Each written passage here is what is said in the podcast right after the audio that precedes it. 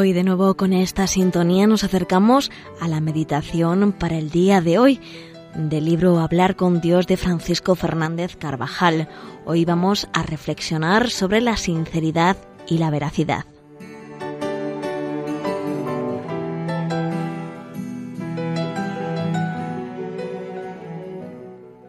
Nos dice el Evangelio de la Misa que estaba Jesús echando un demonio que era mudo, y apenas salió el demonio, habló el mudo, y la multitud se quedó admirada.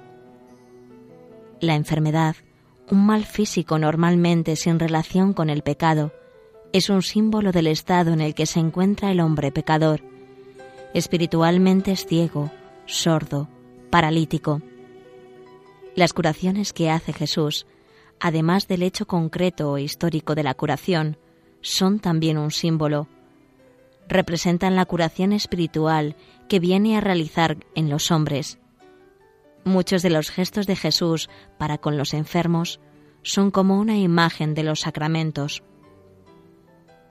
A propósito del pasaje del Evangelio que se lee en la misa de hoy, comenta San Juan Crisóstomo que este hombre no podía presentar por sí mismo su súplica, pues estaba mudo, y a los otros tampoco podía rogarles, pues el demonio había trabado su lengua y juntamente con la lengua le tenía atada el alma.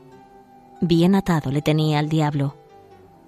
Cuando en la oración personal no hablamos al Señor de nuestras miserias y no le suplicamos que las cure, o cuando no exponemos esas miserias en la dirección espiritual, cuando callamos porque la soberbia ha cerrado nuestros labios, la enfermedad se convierte prácticamente en incurable. El no hablar del daño que sufre el alma suele ir acompañado del no escuchar. El alma se vuelve sorda a los requerimientos de Dios, se rechazan los argumentos y razones que podrían dar luz para retornar al buen camino. Por el contrario, no será fácil abrir con sinceridad el corazón si procuramos vivir este consejo.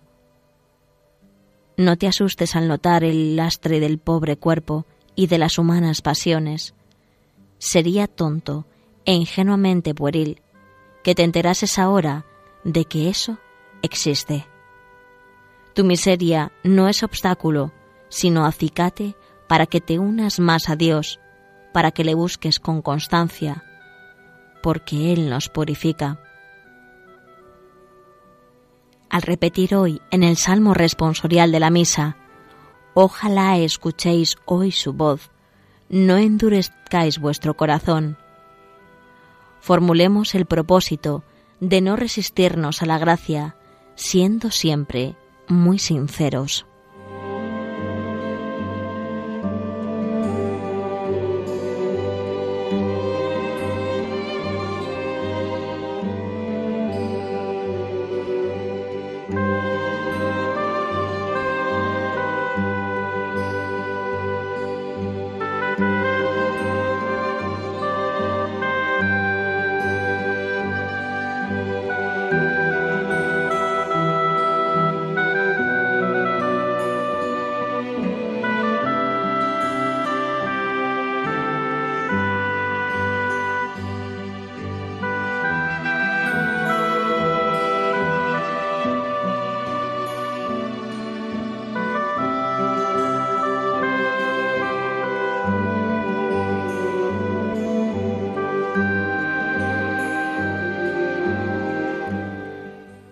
Para vivir una vida auténticamente humana, hemos de amar mucho la verdad, que es en cierto modo algo sagrado que requiere ser tratado con respeto y con amor.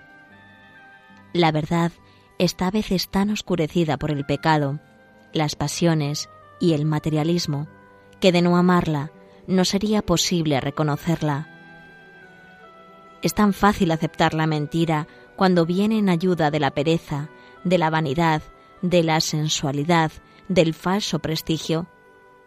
A veces la causa de la insinceridad es la vanagloria, la soberbia, el temor a quedar mal. El Señor ama tanto esta virtud que declaró de sí mismo, Yo soy la verdad, mientras que el diablo es mentiroso y padre de la mentira. Todo lo que promete es falsedad. Jesús pedirá al Padre para los suyos, para nosotros, que sean santificados en la verdad. Mucho se habla hoy de ser sinceros, de ser auténticos y de palabras similares, y sin embargo, los hombres tienden a ocultarse en el anonimato y con frecuencia a disfrazar los verdaderos móviles de sus actos ante sí mismos y ante los demás. También ante Dios intentan pasar en el anonimato y rehuyen el encuentro personal con Él en la oración y en el examen de conciencia. Sin embargo, no podremos ser buenos cristianos si no hay sinceridad con nosotros mismos, con Dios y con los demás. A los hombres nos da miedo a veces la verdad, porque es exigente y comprometida, y en determinadas ocasiones puede llegar la tentación de emplear el disimulo, el pequeño engaño, la verdad a medias, la mentira misma. Otras veces podemos sentir la tentación de cambiar el nombre a los hechos o a las cosas para que nos resulte estridente el decir la verdad tal y como es.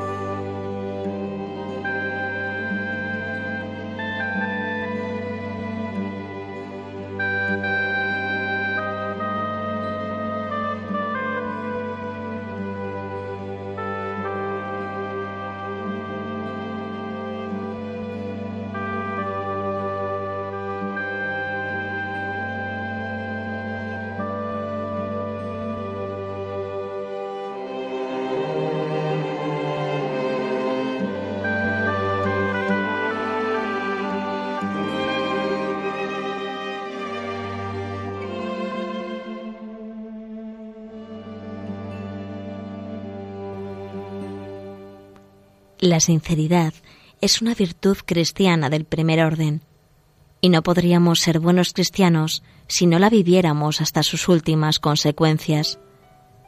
La sinceridad con nosotros mismos nos lleva a reconocer nuestras faltas sin disimularlas, sin buscar falsas justificaciones. Nos hace estar siempre alerta ante la tentación de fabricarnos la verdad, de pretender que sea verdad lo que nos conviene, como hacen aquellos que pretenden engañarse a sí mismos diciendo que para ellos no es pecado algo prohibido por la ley de Dios. La subjetividad, las pasiones, la tibieza pueden contribuir a no ser sincero con uno mismo. La persona que no vive esta sinceridad radical deforma con facilidad su conciencia y llega a la ceguera interior para las cosas de Dios. Otro modo frecuente de engañarse a sí mismo es no querer sacar las consecuencias de la verdad para no tener que enfrentarse con ellas o no decir toda la verdad. Nunca quieres agotar la verdad. Unas veces por corrección, otras, las más, por no darte un mal rato, algunas por no darlo y siempre por cobardía. Así, con ese miedo a ahondar, jamás serás hombre de criterio. Para ser sinceros, el primer medio que hemos de emplear es la oración. Pedir al Señor que veamos nuestros errores, nuestros defectos de carácter, que nos dé fortaleza para reconocerlos como tales y valentía para pedir ayuda y luchar. En segundo lugar, el examen de conciencia diario, breve pero eficaz, para conocernos. Después, la dirección espiritual y la confesión, abriendo de verdad el alma, diciendo toda la verdad, con deseos de que conozcan nuestra intimidad para que nos puedan ayudar en nuestro caminar hacia Dios. No permitáis que en vuestra alma anide un foco de podredumbre, aunque sea muy pequeño. Hablad. Cuando el agua corre, es limpia. Cuando se estanca, forma un charco lleno de porquería repugnante y de agua potable pasa a ser un caldo de bichos. Con frecuencia nos ayudará a ser sinceros el decir en primer lugar aquello que más nos cuesta. Si rechazamos ese demonio mudo, con la ayuda de la gracia, comprobaremos que uno de los frutos inmediatos de la sinceridad es la alegría y la paz del alma. Por eso le pedimos a Dios esta virtud para nosotros y para los demás.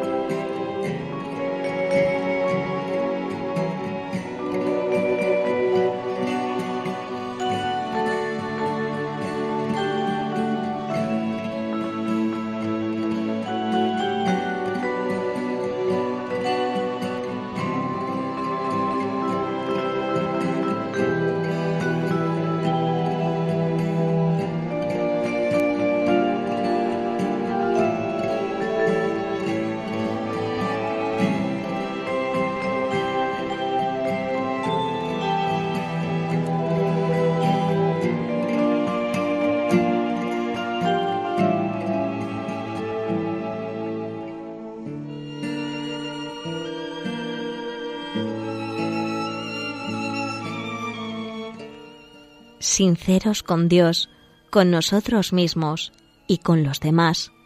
Si no lo somos con Dios, no podemos amarle ni servirle. Si no somos sinceros con nosotros mismos, no podemos tener una conciencia bien formada, que ame el bien y rechace el mal. Si no lo somos con los demás, la convivencia se torna imposible y no agradamos al Señor. Quienes nos rodean han de sabernos personas veraces, que no mienten ni engañan jamás. Nuestra palabra de cristianos y de hombres y mujeres honrados ha de tener un gran valor delante de los demás. Sea, pues, vuestro modo de hablar, sí, no. Que lo que pasa de esto, del mal principio, procede. El Señor quiere realizar la palabra de la persona de bien que se siente comprometida por lo que dice. La verdad, en nuestro actuar, debe ser también un reflejo de nuestro trato con Dios. El amor a la verdad nos llevará a rectificar si no nos hubiéramos equivocado. Acostúmbrate a no mentir jamás a sabiendas, ni por excusarte, ni de otro modo alguno, y para esto, ten presente que Dios es el Dios de la verdad. Si acaso faltas a ella por equivocación, enmiéndalo al instante, si puedes, con alguna explicación o reparación. Hazlo así, que una verdadera excusa tiene más gracia y fuerza para disculpar que la mentira. Otra virtud relacionada con la veracidad y la sinceridad es la lealtad, que es la veracidad en la conducta, el mantenimiento de la palabra dada, de las promesas, de los pactos. Nuestros amigos y las personas con las que nos relacionamos han de conocernos como hombres y mujeres leales. La fidelidad es la lealtad a un compromiso estricto que se contrae con Dios o ante Él. A Jesús se le llama el que es fiel y veraz, y constantemente la Sagrada Escritura habla de Dios como el que es fiel al pacto con su pueblo, el que cumple con fidelidad el plan de salvación que tiene prometido. La infidelidad es siempre un engaño, mientras que la fidelidad es una virtud indispensable en la vida personal y en la vida social. Sobre ella descansan, por ejemplo, el matrimonio, el cumplimiento de los contratos, las actuaciones de los gobernantes.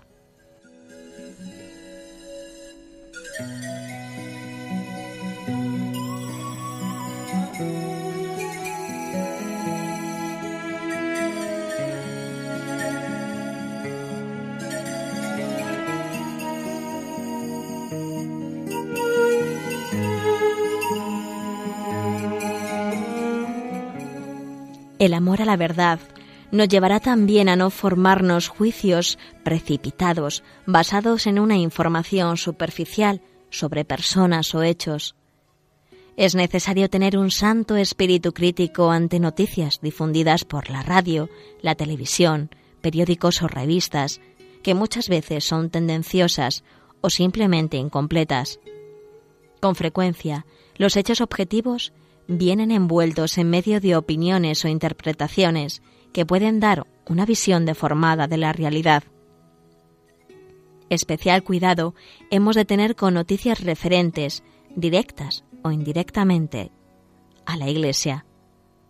Por el mismo amor a la verdad, hemos de dejar a un lado los canales informativos sectarios que enturbian las aguas y buscar una información objetiva, veraz y con criterio a la vez que contribuimos a la recta información de los demás. Entonces se hará realidad la promesa de Jesús. La verdad os hará libres.